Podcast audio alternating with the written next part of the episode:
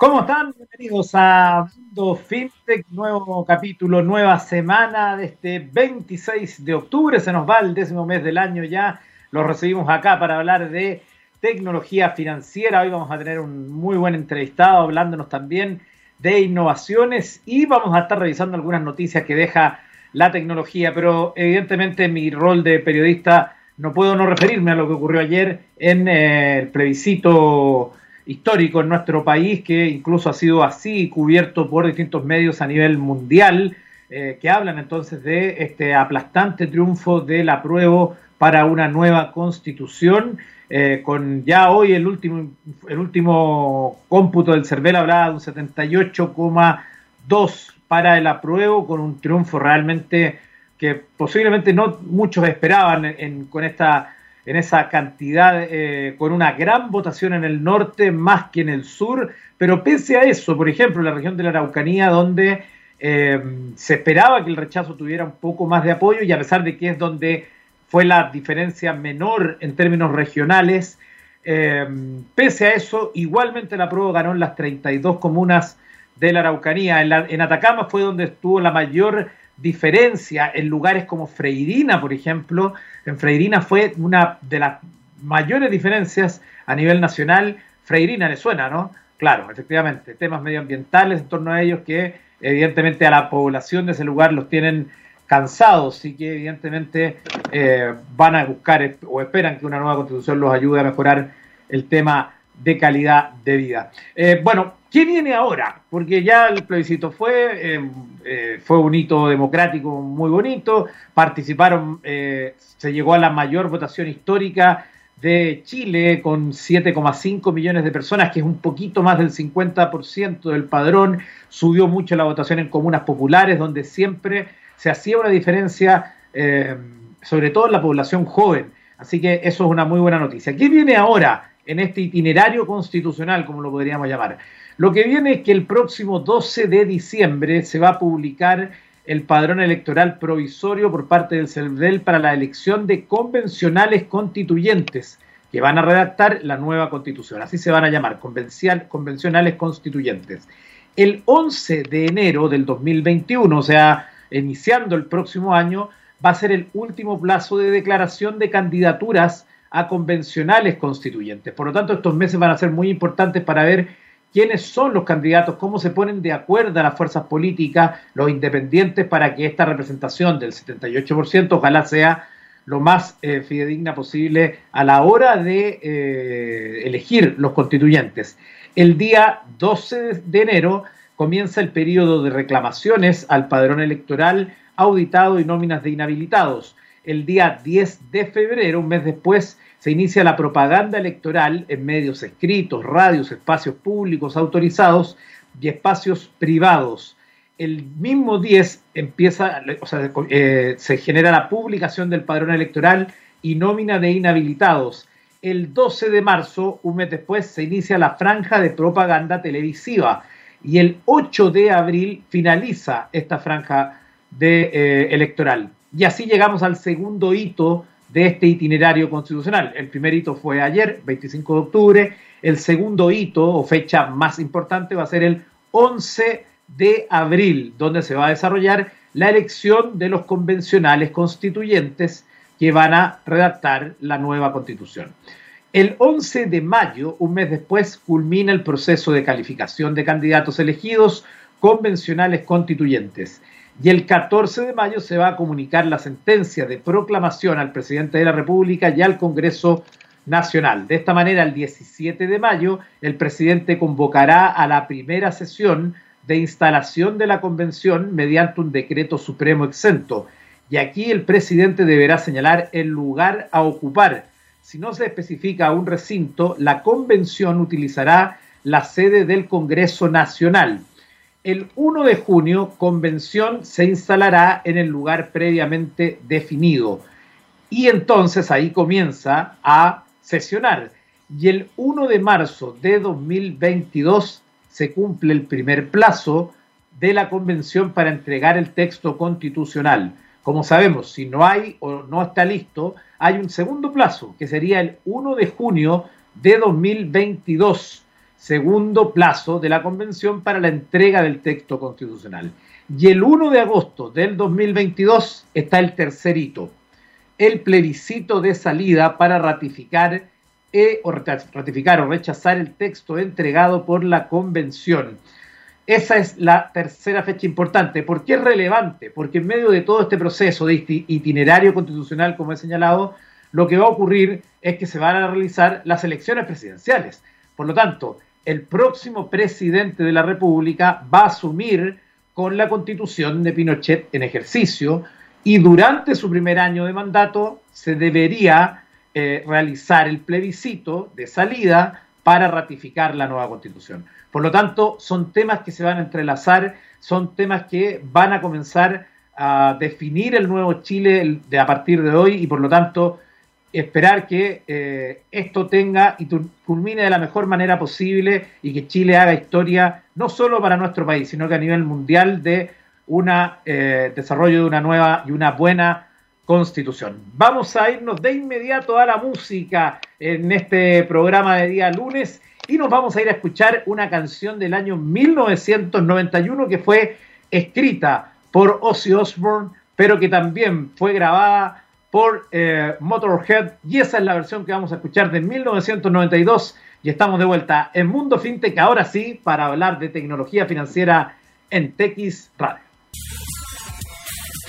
Estamos de vuelta en Mundo FinTech y dejamos la música para darle la bienvenida a nuestro invitado de hoy, don Gustavo Bananía, gerente general de Red Capital. Gustavo, ¿cómo estás? Buenas tardes. Buenas tardes, Eduardo, ¿cómo estás tú? Bien, un gusto. Muchas gracias por conectarte con eh, con nosotros. Oiga, lo veo lleno de POSIT atrás. sí, las mejores de proceso. A ver cómo podemos ayudar a la pyme y a los microempresarios. Perfecto, no, pero muy bien, porque ahí es algo muy propio de los procesos de creatividad y además de recordatorio y además se pueden organizar ahí cada uno con su estructura. Así que, bueno, gracias por, eh, este contacto. Eh, bueno, mira, a mí me gusta siempre partir eh, preguntándole primero hablemos de qué es Red Capital, cuéntanos de qué se trata, eh, desde cuándo existe y luego me gustaría saber en qué estabas tú cuando comenzó Red Capital, o sea, qué estabas haciendo inmediatamente antes de llegar a esto. Perfecto, te, te, cuento, a ver, Red Capital es una plataforma digital de financiamiento colectivo o crowdfunding. Eh, ¿Cómo partió Red Capital? El año 2013 en un viaje escuché hablar del crowdfunding y quise ver, empezar a estudiarlo un poco más. Me pareció muy atractivo el modelo porque me hacía mucho sentido. Permitía que cualquier persona pudiera financiar a cualquier persona o empresa. Es un modelo esto de, de los temas colectivos, ¿no es cierto?, que están tan de moda, donde se unen las personas para ayudar a alguien más a través de la tecnología. Y ahí conversé con Felipe Sammer, que es actualmente mi socio, y dijimos, bueno, ¿cómo podemos adaptar este modelo a la realidad chilena? Estudiamos un poco el mercado y vimos que había una parte muy importante donde podíamos hacer un apoyo, que es las pymes. Veamos que las pymes no estaban siendo bien atendidas por la banca tradicional, por el sistema financiero tradicional. Muchas pymes no conseguían financiamiento de la banca, por lo tanto terminaban en financiera o factoring no bancarios con altas tasas. Eh, y ahí creíamos nosotros que con la tecnología, con la tecnología podíamos ayudarlas a financiarse más rápido y en mejores condiciones. Eh, ¿Cómo funciona Red Capital? Una pyme o un microempresario solicita financiamiento por nuestra página web. Nosotros tenemos filtros de riesgo automáticos, le hacemos algunas preguntas a la pyme y recogemos información eh, digital. Y de esta forma hacemos una evaluación de riesgo las pymes que pasen los filtros riesgo son publicadas en nuestro sitio web para que después uno más inversionistas las financien. Eh, así funciona el modelo. Nosotros nos focalizamos principalmente en microempresarios y pymes y ofrecemos tanto créditos como el servicio de factoring o venta de facturas. Perfecto. Y cuéntame, cuando partiste, ¿cuándo fue, cuándo comenzó Red Capital? Nosotros comenzamos a operar el año 2015, con la idea de partió el 2013, y efectivamente yo había trabajado toda mi vida en grandes empresas, en corporaciones. Eh, por ejemplo, Movistar, BTR, Falabella, pero siempre tuve estas ganas de emprender, de armar mi propio negocio. Eh, y hice muchos intentos como buen emprendedor, eh, pero ni uno me motivaba a dejar mi trabajo. Hasta que teníamos armado Red Capital, que como te comenté, partimos el 2013 con la idea, el 2014 se sumó un tercer socio, que es Raúl Melis, que es el que hace la magia informática, eh, y el 2014 comenzamos a desarrollar la plataforma. Y ya el 2015 estaba todo listo, teníamos la parte legal súper clara y había que partir nomás. Ahí fue cuando partió Red Capital. Perfecto. O sea, en el fondo te pasa lo que casi todos los que entrevistamos les ha pasado, ¿no? Que vienen de grandes empresas, que tienen un trabajo donde eh, probablemente estabas seguro, estabas tranquilo, y emprender tiene, tiene eso, ¿no? Tiene esa adrenalina, además de no saber, y probablemente con la, mira, con la cantidad de entrevistas que yo he hecho en este programa, eh, siempre por lo menos uno, eh, uno o dos fracasos antes de darle el palo al gato, porque eh, darle el palo al gato al tiro debe ser una, una suerte de uno en un millón. Completamente de acuerdo. Y, me di cuenta de eso, como te decía yo, por suerte no dejé mi trabajo mientras emprendía. Mientras trataba de hacer mi negocio siempre mantuve mi trabajo. Y ahí aprendí mucho, que fue lo que me sirvió para decir, bueno, cuando parte este nuevo negocio tengo que estar seguro que está operativo. Y aparte me hacía mucho sentido, porque aquí estamos ayudando a las pymes, ¿no es cierto? Que en mi opinión son el motor de la economía, ¿no es cierto? Y hoy día dan más del 50% de los trabajos en el país. Por lo tanto, eh, es fundamental poder ayudarla. Y con este modelo de economías colaborativas, eh, me parecía súper atractivo y, y, nuestra apuesta en su minuto con los otros socios fue que este era el futuro. Y nos pareció un negocio que realmente valía la pena jugársela al 100%. Claro, efectivamente, es una, una buena, buena eh, forma de verlo. Bueno, hablemos, en, hagámosle doble clic al, a Red Capital .cl, por si alguien nos está escuchando, puede entrar a través de su teléfono, su computador, redcapital.cl.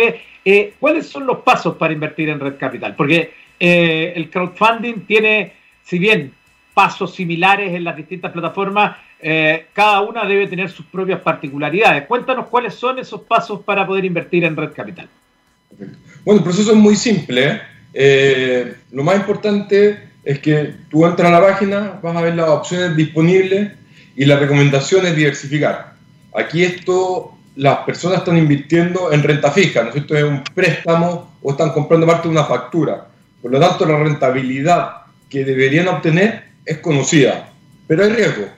Por lo tanto, es súper importante que los inversionistas al minuto de invertir eh, diversifiquen. Eh, el proceso es muy simple, la persona elige en qué quiere invertir, ¿no es cierto? Nosotros sí le exigimos que sean personas mayores de edad y que tengan una cuenta corriente en Chile. Eh, y luego cada persona va eligiendo en qué va a invertir, en qué factura o en qué crédito va a invertir. Y todos los documentos, todos los respaldos quedan en nombre de los inversionistas. Acá nosotros somos una plataforma que junta las dos puntas, ¿no es cierto? Acá son los inversionistas los que están prestándole dinero a una pyme o los que están comprando una factura que emitió una pyme y que va a pagar una gran empresa.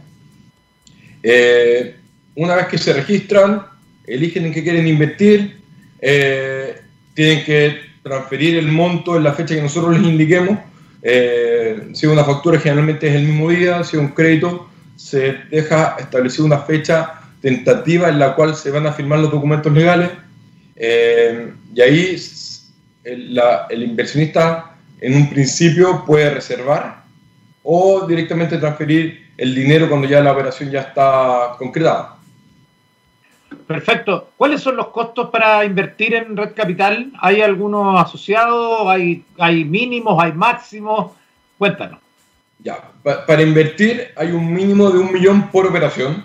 La, idea era, queremos que la gente que invierta se informe bien eh, en qué está poniendo su dinero, por lo tanto consideramos que un monto razonable era un millón de pesos.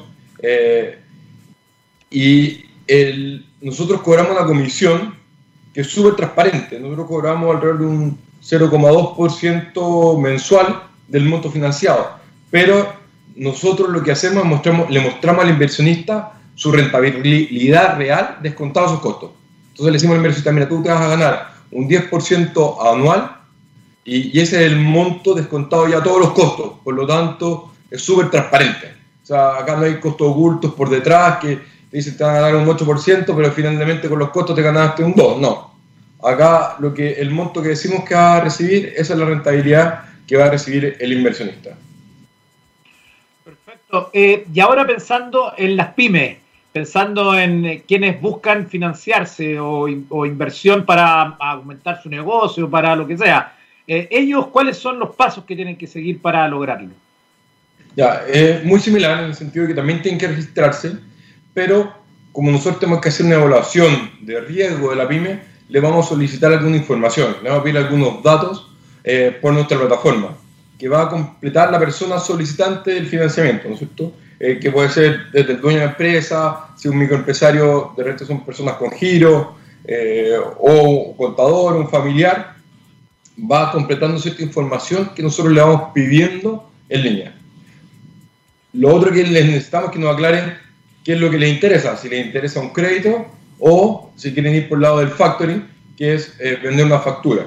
Eh, obviamente, si alguien desconoce o no sabe por dónde tomar el camino, tenemos un chat donde pueden preguntar, tenemos un mail de, que es contacto arroba donde pueden hacernos también sus preguntas y pueden ir aclarando las dudas que puedan tener. Eh, una vez completado el proceso, eh, es súper fácil. Después de, completar y llenar el formulario, si la empresa es aprobada tiene, y es necesario un crédito, va a tener que firmar un documento, ¿no es cierto?, donde queda el crédito a nombre de los inversionistas, un pagaré, o si es una factura, el proceso es 100% online. O sea, la empresa puede ceder la factura online y recibe el adelanto, ¿no cierto?, de esa factura. Perfecto. ¿Y qué pasa? Eh, supongamos que alguien decide invertir, eh, quiere probar, eh, para ver si tiene dedos para este piano, eh, y al camino decide que prefiere anular el tema. ¿Hay que considerar algo en ese sentido o cómo es ese proceso? Eso es un buen punto, Eduardo, porque efectivamente uno puede, eh, se, se, puede decir, eh, echarse para atrás hasta que ya se concretó la operación. Un minuto que ya está el pagaré a tu nombre, no. Por eso nosotros siempre pedimos que los inversionistas reserven, porque dejen de esta forma una seña, una garantía que la pierden en caso de que se eche para atrás. Porque para mí es súper complicado decirle a pyme, bueno, ya tengo a todos los inversionistas interesados en financiarte, ven mañana firmar el pagaré y resulta que después yo no tengo el dinero para pasárselo. Entonces, por eso es muy importante que la persona que quiere invertir, nosotros ponemos igual unas alertas en la página, bueno, desde ahora en adelante vas a invertir, estás seguro, y al minuto que ya la persona confirma que va a invertir, eh, ya tiene que pagar la reserva, por lo tanto, eh, queda parte de este grupo de inversionistas asociado a una operación. Perfecto. Estamos conversando en este capítulo de Mundo FinTech con Gustavo Ananía, gerente general de Red Capital. Vamos a ir a la música y estamos de vuelta con más Mundo FinTech. Nos vamos a ir hasta el año 1987 para escuchar Such Boogie, esta canción que está en el álbum Surfing with the Aliens de el Joy Satriani y estamos de vuelta en TX Radio. Estamos en el mundo fintech hoy conociendo más de Red Capital con su gerente general Gustavo Ananía, que nos estaba contando entonces en la primera parte de la entrevista cómo funciona Red Capital, tanto para los inversores como para los beneficiados, que son en su eh, gran mayoría, entiendo, pymes. Eh, y en esta segunda parte y final, eh, Gustavo, me gustaría preguntarte de algunos ejemplos que nos pudieras dar quizás de estos llamados casos de éxito, ¿no? tanto y, y, de cara a los inversores y de cara a las pymes. Perfecto, buenísimo. Bueno, nosotros partimos, como te decía yo, el día del año 2015 y hemos tenido muchos casos de pymes a las que hemos financiado desde que partimos. Eh, bueno, uno de nuestros primeros clientes de Macril, una empresa que hace mm, eh, muebles para, no sé, para mm, locales de atención, ese tipo de cosas, ¿no es cierto? Eh, como los muebles de la farmacia, de la ISAP, ese, ese tipo de cosas de, de atención público. Eh, nosotros partimos apoyando en el año 2015 Eh, y hemos visto también cómo esta empresa ha estado súper agradecida porque cuando nadie le da financiamiento, nosotros estuvimos ahí y la podemos financiar. Eh, casos como ellos, también estamos en JBX, eh, una empresa que, era, que es proveedor de la minería. ¿Y, qué le pasó? El 2015, no sé si se acuerdan, pero bajó mucho el precio del cobre. El cobre venía muchos años con precios muy altos. Las mineras no estaban muy preocupadas de, estar, de ser eficientes. Eh, y cuando empezó a bajar el precio del cobre, se dieron cuenta que tenían que mejorar sus procesos.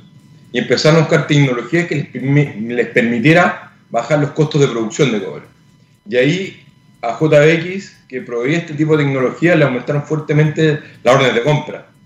Pero ¿cuál es el problema? Que ellos no tenían capital para comprar los insumos. Fueron al banco, el banco le dice, no, a ver, tú vendes 30, 30 millones mensuales, te puedo prestar 20 millones.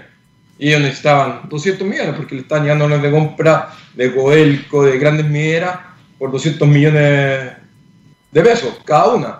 Entonces, eh, obviamente nosotros no podemos financiarle todo lo que quisiéramos, pero sí lo empezamos a apoyar desde el principio, eh, de forma que JBX ha ido creciendo fuertemente su facturación en los últimos años. Perfecto. Y, por ejemplo, eh, sin nombrar, por supuesto, eh, da lo mismo el, nombre de las personas o del grupo que haya sido, de cara a los inversores, ¿qué impactos puede llegar a tener utilizar capital bueno, los inversionistas están muy contentos por varias razones y, ahí cambia un poco de cada inversionista, ¿no es cierto? Eh, tenemos inversionistas, bueno, generalmente parten, como se dicho al principio, probando. Parten y dicen, ya, pues no son un milloncito en una operación y, van aprendiendo también. A mí me gusta que partan así, que partan de a poco, porque van aprendiendo. Es importante que eh, entiendan los riesgos que hay asociados, que aprendan a diversificar, aprendan a entender de los distintos productos que tenemos, porque es muy distinto un crédito a un factoring. También es importante que la gente sepa que siempre hay mora. O sea, eh, el 60% de las operaciones se paga fuera de fecha. Eh, es parte del negocio, ahora casi todos pagan con 15 días de mora, ¿no es cierto? Pero es parte del negocio, entonces es importante que los inversionistas partan probando para conocer cómo funciona la plataforma. Eh, y no ha pasado, como te decía, que los inversionistas parten invirtiendo un poquitito, cada vez van invirtiendo más, les va gustando, van entendiendo el modelo y, y quedan súper contentos. Eh, reciben en promedio una rentabilidad de un 10% anual, lo que es muy atractivo. Ahora también tenemos algunos inversionistas que les gusta porque es lógico, dicen, oye, es mucho más entretenido. Hay gente que hoy día les gusta porque pueden ellos elegir en qué invertir, se entretienen invirtiendo, eligiendo las operaciones, versus que cuando dejan la verdad del fondo mutuo, y no la ven hasta que la retiran y no saben qué está pasando con la plata. Aquí ellos van tomando cada una de las decisiones de inversión. Eh, como dato, tenemos un 1% de incobrable, de hecho menos un 1, un 0,98, lo que es un muy buen indicador eh, en la industria. Eso demuestra que nuestros predictores de riesgo, estos procesos automáticos, y que este segmento que el banco lamentablemente no ha podido atender o que está subatendiendo, sí son buenos pagadores y se pueden financiar. Y por eso también es que yo siempre recomiendo diversificar. Eh, porque si metes todo tu dinero en ese 1%, no te va muy bien. ¿No es cierto? Vas a medio enojado con la plataforma. Por eso es súper importante que, dependiendo del riesgo, cuánto dinero vas poniendo cada operación, ¿no es cierto? Si hay una factura, por ejemplo, de Coelco, la probabilidad de que Coelco quiebre es bien baja. O si hay un crédito con garantía inmobiliaria, es una operación bien segura, puedes poner un poco más de dinero. Pero si una factura a una empresa mediana, le es que pongas menos dinero y que vayas diversificando. Son más rentables, hay una rentabilidad un poco más atractiva, pero también hay más riesgo de que esa empresa mediana, por fluctuaciones del mercado, por cambios en el ambiente competitivo, pueda tener problemas. Por lo tanto, esa es la gran recomendación. Y, en términos, yo entiendo que eh, acá está lo entretenido de que uno es responsable de la rentabilidad de su inversión que es lo, como tú lo mencionabas justamente, el fondo mutuo o cuenta 2, que en realidad uno solo deja la plata ahí ve si crece o no crece, pero no puede hacer mucho. Eh, en ese sentido, hablando de rentabilidad, em, ¿cómo anda el, eh, digamos, invertir en red capital respecto a otros instrumentos de inversión más tradicionales? Eh, bueno, es un poco la gracia, que aquí gana tanto la pyme, que se está financiando a costos más bajos gracias a la tecnología, y por otra parte el inversionista está recibiendo una rentabilidad mucho mayor. Hoy día los fondos mutuos promedio están rentando un 3% eh, anual. En Red Capital la rentabilidad es del orden del 10% anual. O sea, es una rentabilidad mucho mayor. Mucho eh, mayor, claro. pero, hay, depende, hay que saber jugar. Hay que saber jugar. Obviamente depende de la operación. Si vamos a algo muy poco riesgoso, la rentabilidad en Red Capital del orden del 5 o 6%. Y más riesgo llega hasta un 15% anual. Y, finalmente, para cerrar el, tema eh, Red Capital, eh, tú dices que hay que aprender, hay que ir viendo. ¿Cuáles son los consejos para alguien que eh, nunca ha invertido o que ahora, por ejemplo, incluso tiene de, de, esa parte de la población que logró destinar a inversión el retiro del 10%. Esta semana se está votando el segundo retiro en el Congreso. Eh, para esas personas que nunca tuvieron capacidad de ahorro y ahora pueden invertir, eh, que no son pocas personas, digamos, hay un, hay, hay un 7-10% de personas que pudo invertir. Eh, ¿Cuáles son los consejos para aprender a jugar en Red Capital? Lo primero yo creo que es informarse es importante que entren al sitio, eh, pregunten todas las dudas que tengan. Como te contaba, tenemos eh, un chat online, tenemos el mail contacto arroba redcapital.cl, donde pueden hacer todas las preguntas. La idea es que la gente invierte informada, sepa en qué está invirtiendo y cuáles son los riesgos. Tenemos también toda la información, obviamente, publicada en nuestro sitio web. Eh, entonces, lo primero es informarse. lo segundo es que prueben un monto poco, para que vayan aprendiendo el proceso, que es un poco lo que hablamos la otra vez. Y lo tercero, que también es sin duda lo más importante, es diversificar. ¿No es cierto? Eh, uno, por el mismo motivo, ponga todas sus inversiones en el capital, igual ese dinero invertido en distintos instrumentos, y de lo que invierte en el capital también diversifíquelo. Eh, hasta ahora, como te decía, tenemos muy buen track record. Tenemos una rentabilidad promedio del orden del 11,5% anual este año ha bajado un poco la rentabilidad hasta el orden del 10%. Eh, ¿Por qué? Porque eh, nuestros filtros de riesgo, bueno, y, de toda la industria han hecho que muchas empresas no, no las podamos financiar. Eh, hay menos facturación, las empresas están facturando menos, por lo tanto hay menos facturas también. Entonces está un poco más complejo el escenario, lo que genera una mayor competencia y gracias a plataformas como la nuestra ha permitido que las tasas vayan bajando con, con el tiempo. Eh, entonces, la rentabilidad atractiva, pero efectivamente, pruébenlo, partas con las operaciones más seguras, eh, con poco dinero y cada vez vayan probando un, poquito más. Eh, finalmente me gustaría hacerte una pregunta que no tiene que ver necesariamente con Red Capital, pero ya que estás trabajando con, los, con las pymes mano a mano, tú seguramente conoces sus realidades, sus necesidades, cómo han ido cambiando o cuál ha sido más afectada. Nosotros estamos cumpliendo un año desde el estallido social que afectó a muchas pymes, luego la pandemia que algunas literalmente las mandó al suelo, pero también ha permitido que surjan otras, ¿no? O sea, en el fondo también ha habido un recambio. Eh, desde tu mirada, que trabajas mano a mano con ellos, ¿cómo has visto el escenario para las pymes durante este último año que ha sido tan eh, diferente a los que anteriores? Eh, bueno, efectivamente ha sido muy complicado para algunos sectores, eh, lo que, todo lo que es hotelería, restaurante, turismo, educación, eh, la construcción, son segmentos que han estado muy afectados. en educación y en restaurante, ¿no es cierto? Algo se han podido adaptar y, muchos microempresarios o pymes han logrado adaptarse, ¿no es cierto? Y pasar al despacho online, a otras formas de, de, venta que le han permitido rentabilizar algo su negocio y, poner, y tener algo de utilidad. Eh, pero hay negocios, no sé, por ejemplo, la hotelería. No, no hay cómo hacer un hotel online, hasta ahora por lo menos. Eh, la construcción tampoco, o sea, no, no, podemos construir una casa, un edificio hoy día sin, sin gente que está apoyando ahí. Entonces, eh, hay algunos que están más complicados que otros, hay algunos que se han sabido adaptar y que han podido adaptarse otros que no han podido. Eh, entonces, eh, ha sido un poco complicado para muchos. Si hay algo bueno, es que efectivamente permitió que muchas empresas dieran un salto hacia el mundo tecnológico.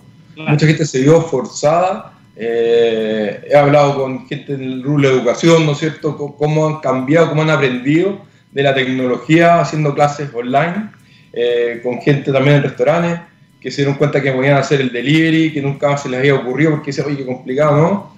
Y se dan cuenta que es factible, que se puede hacer. Entonces van abriendo nuevas vetas de negocio que sin duda eh, es el futuro. Ahora, el problema está con todas estas otras empresas que están pasando métodos muy difíciles, eh, que tuvieron apoyo del gobierno, ¿cierto?, al principio, y de los bancos con los créditos COVID, eh, pero hay un segmento importante también que no tiene acceso a la banca. Y eh, hemos sido empresas como nosotros las que han estado apoyándolo, pero todavía nos falta más apoyo ahí. Hay un fondo que, que está trabajando Corfo, el fondo Crece, que su foco es poder apoyar a todas estas empresas que no consiguen financiamiento bancario. Esperamos que salga luego. ¿Por qué? Uno, porque son pymes que hoy día no consiguen financiamiento en la banca. Y dos, porque también empezaron a vencer los créditos bancarios. Entonces, eh, ya están pasando seis meses, ¿no es cierto?, de que partió la pandemia. Muchos de los créditos vencen ahora en octubre o en noviembre. Eh, entonces es necesario también un segundo impulso del gobierno. Eh, dura hasta septiembre se eliminó, por ejemplo, el impuesto de timbre y estampilla, que es el impuesto que paga una persona o una empresa cuando pide un crédito. Ese impuesto estaba suspendido, ahora volvió. Y es un costo importante para la pyme. Para la pyme tener que pagar un impuesto eh, cuando está viendo dinero, sobre todo ahora que es para eh, poder reestructurarse, para poder echar a andar su negocio de vuelta, no es el mejor minuto. Es entendible ese impuesto tal vez cuando alguien está invirtiendo en crecer, ¿no es cierto?, cuando está ahí en bonanza económica. Eh, entonces una medida para el gobierno también es, que ese impuesto revisen cómo pueden volver a, a, bajarlo o eliminarlo por lo menos seis meses más y, que se preparen también para dar un, algún apoyo a todas estas empresas que le están venciendo sus créditos ahora. Eh, ¿No es cierto? Entonces eh, es bien complicado el minuto que, que, se nos viene ahora a fin de año. finalmente diciembre es un buen mes para todo lo que es retail. vamos a ver qué pasa dada toda la contingencia COVID, porque todo, todavía no volvemos a una normalidad esperable. Claro, efectivamente. Bueno, Gustavo, te queremos agradecer este contacto con TX Radio para hablar de Red Capital, esta forma de financiamiento a las pymes a través del crowdfunding, pero también para hablar de esto que es el momento que están viviendo las pymes en nuestro país. Muchas gracias, Gustavo, por el contacto. Ya saben, redcapital.cl ahí pueden encontrar más información al respecto. Excelente, Eduardo. Muchas gracias a ti. Puede que estés bien. No. Bueno, y en los últimos minutos del de, mundo fintech, como siempre, vamos a revisar también algunas informaciones del mundo de la tecnología. Y una de ellas tiene que ver con anuncios que ha hecho WhatsApp en, las, en los últimos días. Eh, uno de ellos, que probablemente le ha venido como anillo al dedo a mucha gente, el que tiene que ver con esta posibilidad de silenciar a los grupos por eh, la eternidad. Pero también quiero destacar algo que también puede ser muy relevante para las pymes y pensando en quienes eh, están dedicándose al comercio online. Em, ocurre que, usted recordará que Facebook compró WhatsApp en el año 2014 por más de 14 eh, mil millones de pesos, una, perdón, de dólares, de pesos, de dólares, eh, una cifra que llamó mucho la atención ese minuto porque evidentemente era una inversión muy alta. O sea, para, para, que, lo, para que lo pongamos en contexto, el 2006 eh, Google pagó por YouTube 1.600 millones. O sea, imagínense. O cuánto pagó por, eh, Instagram, eh, Facebook. Entonces, evidentemente que durante todos estos años he estado pensando cómo sacarle rendimiento económico a la plataforma sin tener que poner publicidad, sin tener que entorpecer el servicio que es hoy la forma número uno de comunicación de los humanos. Em, y justamente hace un tiempo nació WhatsApp Business, que es la versión de la app dedicada a las cuentas de atención a clientes con funciones para medir interacciones y ventas. Y em, entonces ya se esperaba lo que podía venir ahora. Bueno, se trata que en un futuro no muy lejano la aplicación se va a convertir en una suerte de tienda en línea, donde los usuarios podrán comprar productos directamente desde la ventana del chat. Suena como un cambio radical y agresivo para los que llevan una eternidad utilizando la plataforma, pero eh, se trata entonces de una alternativa que va a permitir sobre todo a las pymes, a las startups, eh, poder entonces hacer el sistema transaccional a través de la misma plataforma, algo que por ejemplo en China es muy popular a través de WeChat y que se espera también lo sea a través de TikTok en los próximos años en Estados Unidos. Em, y por lo tanto es un potencial enorme para eh, el consumidor y también para los que venden. Así que es una noticia que em, viene a ponerle competencia a lo que hace Amazon, por ejemplo, u otras tiendas digitales. No tenemos una idea clara de cuándo va a comenzar esta implementación, pero es algo que se viene en el corto plazo. Otra de las informaciones que quiero tocar en este capítulo de Mundo FinTech tiene que ver con la ciberseguridad, un tema que eh, se cruza evidentemente con la tecnología financiera y esto además tiene que ver con la seguridad en casa, porque eh, hay cuestiones que eh, son al menos llamativas y tienen que ver entonces con una alerta que se ha detectado para los videojuegos en línea. Usted sabe que la forma de eh, ser gamer, eh, aficionado o no en este tiempo, pasa por varias plataformas. Usted puede tener su propia consola en la casa con los juegos físicos, también los puede tener en línea, descargar, y cada uno tendrá más o menos capacidad de eh, ciberseguridad. evidentemente que hay plataformas que a uno le dan más confianza que a otro, le deberían dar más confianza que a otro, especialmente a la gente que es gamer. Pero bueno, justamente a raíz de eso hay una noticia que hoy viene en Infobae y que habla entonces de que los videojuegos en línea, entonces, em, tienen varios riesgos y en esa nota se describe los riesgos que existen para los usuarios. Estoy esperando que me cargue la nota porque se me quedó el navegador ahí eh, rendereando, por eso yo estoy, voy a ver si la puedo leer acá en el teléfono, eh, y, por lo tanto es, es relevante esta situación que tiene que ver con em, el, eh, el, tema de la ciberseguridad en el caso de, em, de los videojuegos. Aquí entonces ya tengo la información, se trata de la policía cibernética de la SCSC que emitió una serie de recomendaciones para los usuarios que juegan de manera online. Y ahí se nombra Free Fire, Call of Duty, Fortnite. Son algunos de los títulos de videojuegos que se han convertido en los favoritos de los jóvenes en la época de confinamiento. Y señala entonces esta nota que pese pasar mucho tiempo entreteniéndose con ellos puede traer varios riesgos, en especial para los usuarios menores de edad, ya que en estos videojuegos tienen como principal característica que se puede interactuar con distintos participantes aún sin conocerlos mediante mensajes o conversaciones de voz.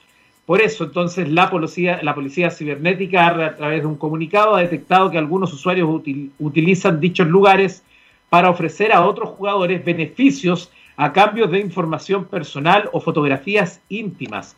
La dependencia detalló que los cibercriminales buscan intercambiar recompensas como monedas digitales, diamantes, atuendos y armas para los avatares para mejorar el rendimiento de las personas a cambio de recibir información personal o fotografías íntimas o de índole sexual. Incluso estos usuarios invitan a sus víctimas a que continúen su conversación por canales ajenos al juego, como las redes sociales y aplicaciones de mensajería.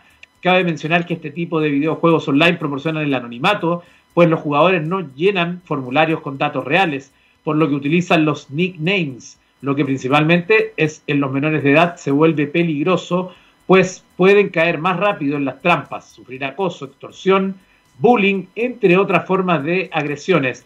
Por lo tanto, la policía cibernética ha dado las siguientes recomendaciones para disfrutar de los juegos de manera segura.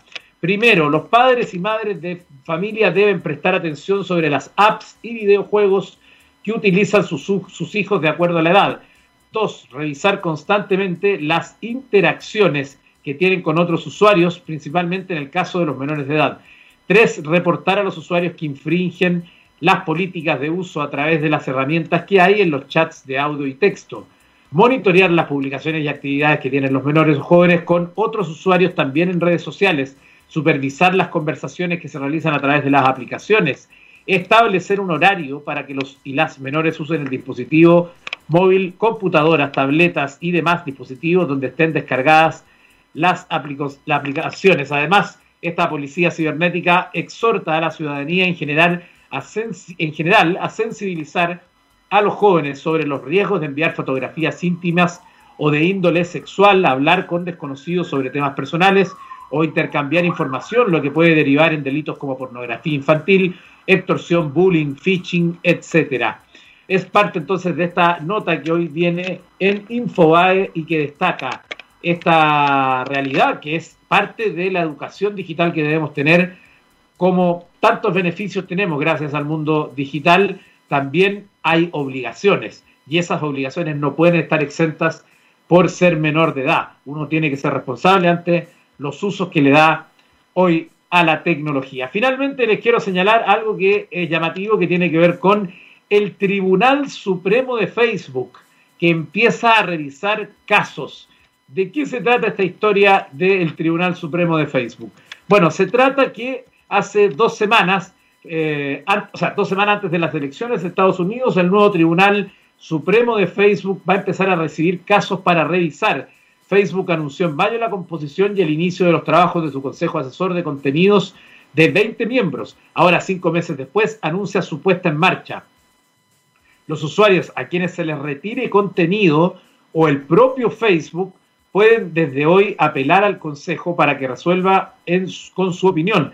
A pesar de la cercanía con las elecciones estadounidenses, Facebook ha advertido que no enviará ninguna decisión por trámite de urgencia al tribunal sobre las elecciones. La puesta en marcha de la revisión de casos implica que probablemente en enero empiecen a llegar las primeras resoluciones. El organismo tiene un plazo máximo de 90 días para resolver y habrá además un procedimiento de urgencia para casos especialmente delicados. Ese procedimiento de urgencia no exime a Facebook de actuar mientras no llega el dictamen que puede retrasarse unos días ha dicho Herl Turning Smith, copresidenta del tribunal y ex primera ministra de Dinamarca. Con esa información llegamos al final de nuestro Mundo FinTech de hoy y nos vamos a despedir con una canción del año 1980 de la banda británica Judas Priest, Living After Midnight. Sigan la sintonía de TX Radio, nos volvemos a encontrar en este programa el próximo miércoles a las 3 de la tarde.